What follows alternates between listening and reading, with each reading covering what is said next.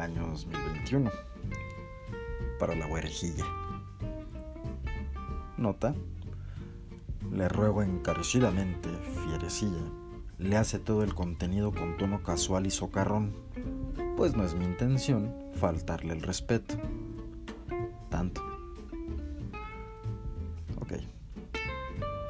Sé que piensas que ando por ahí, prometiendo prosas y camelos a quien se deja, lo cual no es del todo cierto, no más cuando no esté contigo.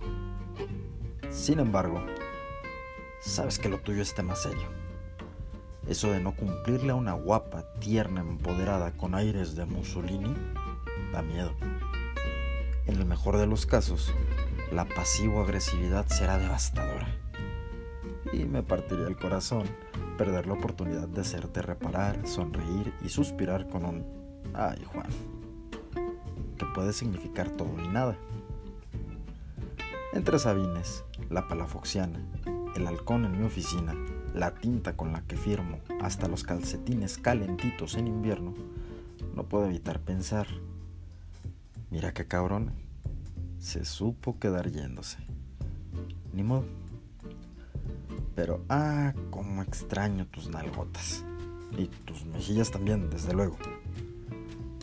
Aún tienes el abrazo más cálido, la palabra inefable, la sonrisa más grata y una mirada que hace que tiemble el piso bajo mis pies.